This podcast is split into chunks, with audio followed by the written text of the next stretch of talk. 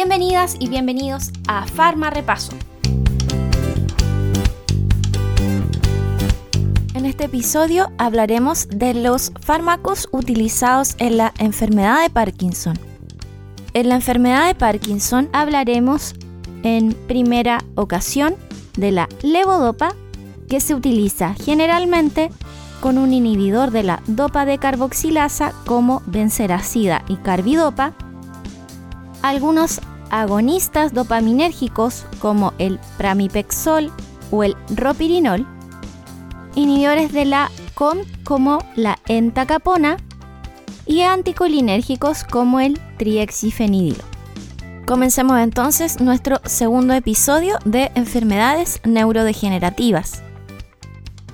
La enfermedad de Parkinson se caracteriza por tener temblor de reposo, rigidez, bradiquinesia, pérdida de reflejos posturales y, en algunas ocasiones, trastornos conductuales.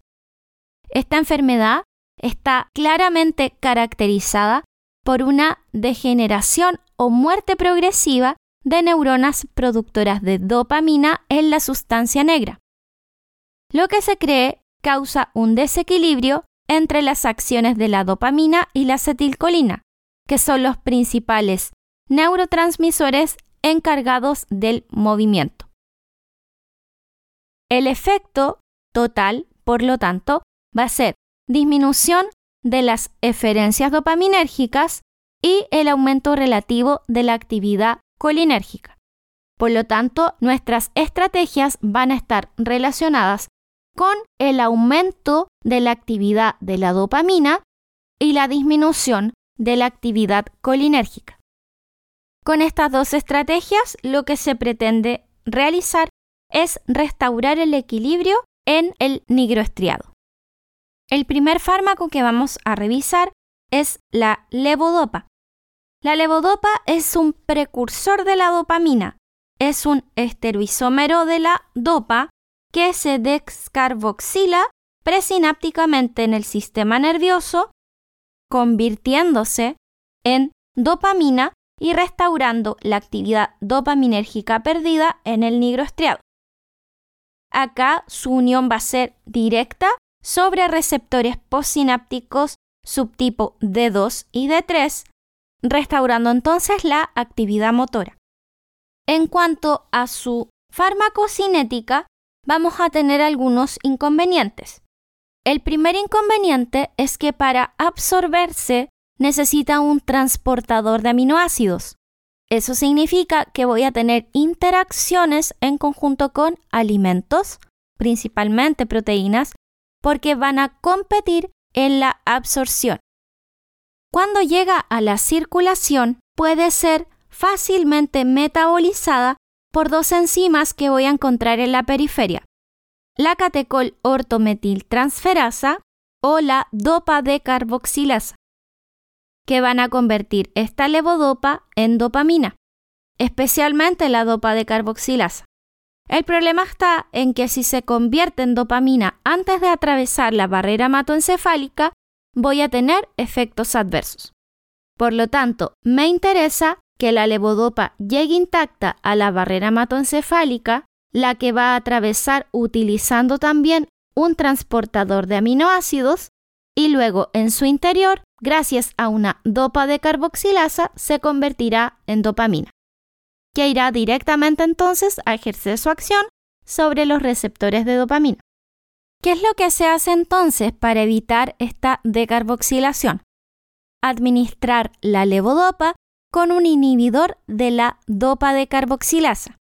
Existen dos, la carbidopa o la benseracida, y que van a tener diferentes objetivos.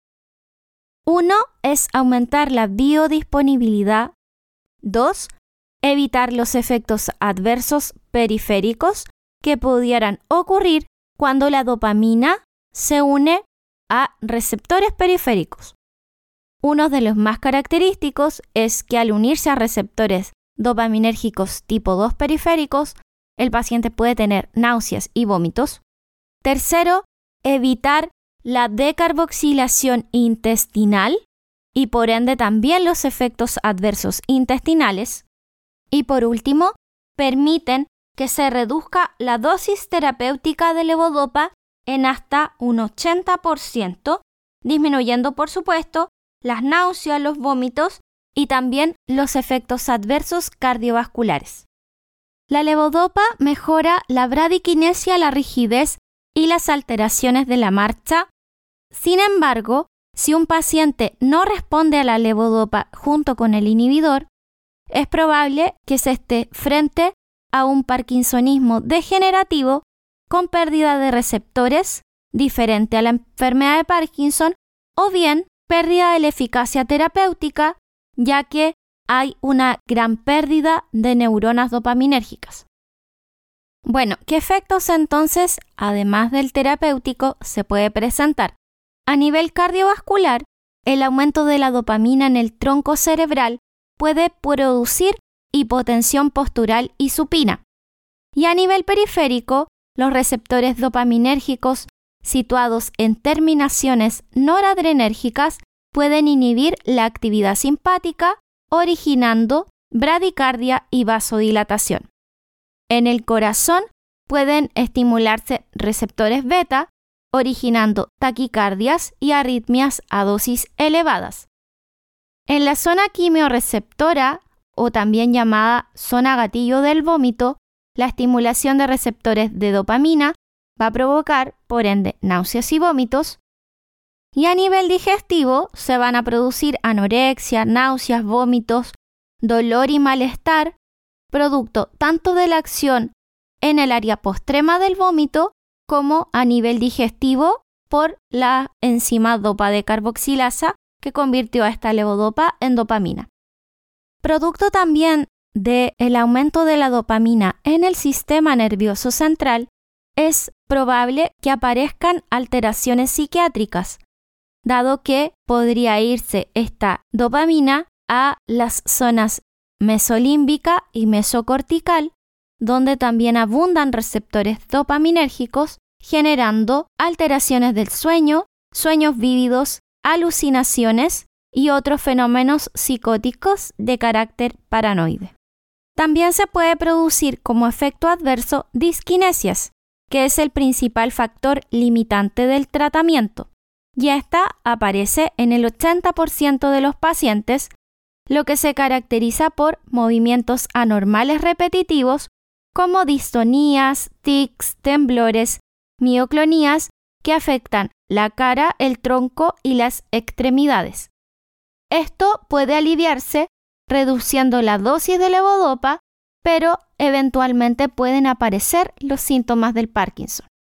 Adicional a la disquinesia pueden aparecer aquinesias, caracterizada por una disminución de los movimientos involuntarios y estas aquinesias se caracterizan por producir dos fenómenos.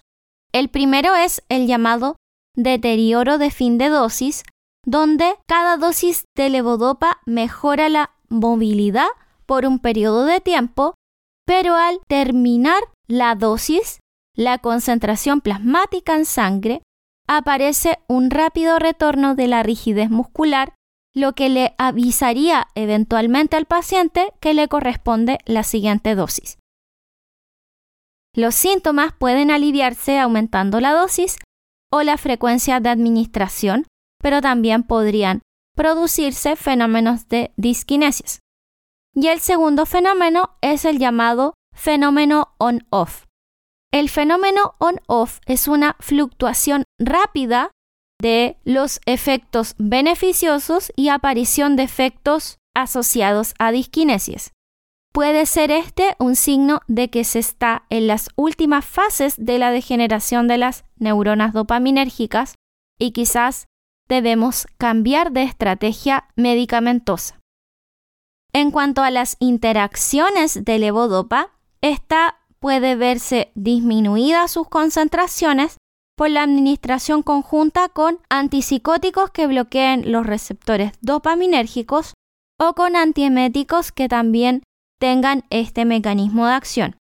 Los aminoácidos van a disminuir su absorción y en cuanto a las contraindicaciones, el uso de levodopa está contraindicado en pacientes que ya tienen psicosis que tienen glaucoma de ángulo cerrado, ya que aumenta la presión intraocular por midriasis y también está contraindicado en pacientes con úlcera péptica. Otros fármacos que pueden ser utilizados, además de la levodopa con el inhibidor, los inhibidores son carbidopa y benseracida, son, por ejemplo, la entacapona o la tolcapona. Estos dos fármacos son inhibidores de la catecol ortometiltransferasa. Como la levodopa se utiliza en conjunto con un inhibidor de la dopa de carboxilasa, la levodopa se desplaza hacia la vía metabólica de la COMT o catecol ortometiltransferasa, que origina un metabolito inactivo de vida media larga denominado 3-ortometildopa. Por esta razón, la inhibición de esta enzima es una estrategia para prolongar la respuesta a la levodopa. Al disminuir el metabolismo periférico de la levodopa, va a aumentar su biodisponibilidad cerebral. Los efectos adversos destacables son molestias gastrointestinales, hipotensión postural, trastornos del sueño y coloración anaranjada de la orina. Esto es importante mencionar al paciente. Habitualmente se elige la entacapona porque la tolcapona se ha asociado a insuficiencia hepática que puede ser aguda y mortal. Adicional a los fármacos anteriores, se podrían utilizar agonistas dopaminérgicos. Estos químicamente se podrían clasificar como ergóticos y no ergóticos. Sin embargo, aquí lo que debes recordar es la selectividad que tengan sobre los subtipos de receptores dopaminérgicos. En el caso de la bromocriptina, es agonista de receptores D2, pero también se une a los receptores D3 con bastante facilidad. El pramipexol es mucho más selectivo sobre los subtipos 3. El ropirinol se une tanto al tipo 2 como al 3. Y la rotigotina tiene más preferencia por el 3 también. Debido a su estructura química, los ergóticos, es decir, la bromocriptina, muestra también afinidad por receptores noradrenérgicos y serotoninérgicos, en especial en el sistema nervioso central, donde se suele comportar como agonista parcial. Aunque la bromocriptina se absorbe en el tracto gastrointestinal, sufre un intenso metabolismo hepático, por lo que su biodisponibilidad es baja. La metabolización es muy variable de una persona a otra, de ahí que sea necesario ajustar la dosis de forma individual en estos pacientes. En cuanto a los no ergóticos, que son la mayoría de los que se utilizan actualmente, el ropirinol presenta un extenso metabolismo hepático, lo que puede dar lugar a diversas interacciones, metabolizándose por la CYP1A2, mientras que el pramipexol se metaboliza muy poco prácticamente un 10% y no sería sustrato de interacciones farmacológicas, al menos a nivel de metabolismo. Las reacciones adversas dependen de la activación dopaminérgica, por lo tanto son similares a las descritas para la levodopa, náuseas, vómitos, hipotensión, alteraciones psiquiátricas, entre otras. Y también en los derivados ergóticos, donde hemos estado hablando de la bromocriptina, se ha descrito vasoespasmo digital y reacciones fibróticas. Y por último, la última familia de fármacos que veremos son inhibidores selectivos e irreversibles de la MAO-B, la selegilina y la rasagilina. El mecanismo de la inhibición es de tipo suicida, es decir, la enzima termina siendo inactivada de forma irreversible, ya que hay que pensar que alrededor del 80% de la dopamina a nivel cerebral es metabolizada por esta MAO-B. Por lo tanto, tanto selegilina como rasagilina elevan la concentración de dopamina cerebral sin afectar otras monoaminas. No produce la típica reacción tiramínica de los IMAO vista con los antidepresivos IMAO y pueden ser agregados junto a la levodopa en estadios avanzados de la enfermedad, especialmente en los deterioros de fin de dosis. Se ha observado dolor abdominal, náuseas y otros síntomas digestivos, y a dosis más elevadas se pierde la selectividad sobre la MAO tipo B, aumentando reacciones adversas como las cefaleas, sudoración, dilatación de la pupila, confusión, alucinaciones, insomnio o vértigo. Si se dan cuenta, la mayor estrategia terapéutica para el Parkinson es actuar sobre neuronas dopaminérgicas. Sin embargo, esto en algún momento va a dejar de hacer efecto y nuestra segunda estrategia era bloquear las acciones de la acetilcolina. Para eso está el triexifenidilo, como un antimuscarínico de acción central. En la actualidad, el triexifenidilo se utiliza en la enfermedad de Parkinson y en el parkinsonismo iatrogénico secundario al bloqueo de receptores dopaminérgicos. Por el bloqueo muscarínico voy a tener entonces efectos típicos de las acciones anticolinérgicas, sequedad de boca, estreñimiento, retención urinaria, retardo en el vaciamiento gástrico, lo que podría retrasar el paso de la levodopa al intestino y su absorción.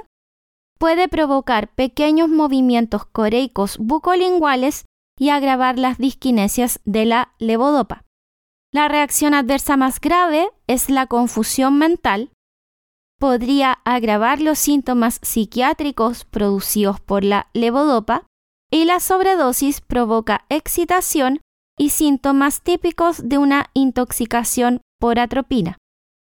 Para evitar que los efectos adversos aparezcan, estos fármacos no deben administrarse a pacientes que están tomando fármacos con actividad colinérgica, como por ejemplo antihistamínicos, antidepresivos tricíclicos o antiespasmódicos. Entonces, en el Parkinson tenemos dos estrategias aumentar el tono dopaminérgico y disminuir el tono colinérgico. Lamentablemente, estas patologías solamente se remiten al control de los síntomas y aún no se tiene ninguna cura establecida. ¿Quieres farmarepasar con tu cuaderno? Explica por qué se produce disquinesias y acinesias con el uso de levodopa. Explica la utilidad de la combinación de levodopa con un inhibidor de la dopa de carboxilasa, realiza una tabla en donde puedas explicar la aparición de los diferentes efectos adversos asociados al sistema dopaminérgico, los gastrointestinales, las náuseas, los vómitos, los problemas cardiovasculares, entre otras, y por último, averigua con qué fármaco se inicia tratamiento para el Parkinson. Si la levodopa u otro tipo de fármaco fracasa, con qué se continúa y qué se puede utilizar en estadios avanzados de la enfermedad. Muy bien, entonces este ha sido nuestro farma repaso de enfermedades neurodegenerativas. Chao, nos vemos.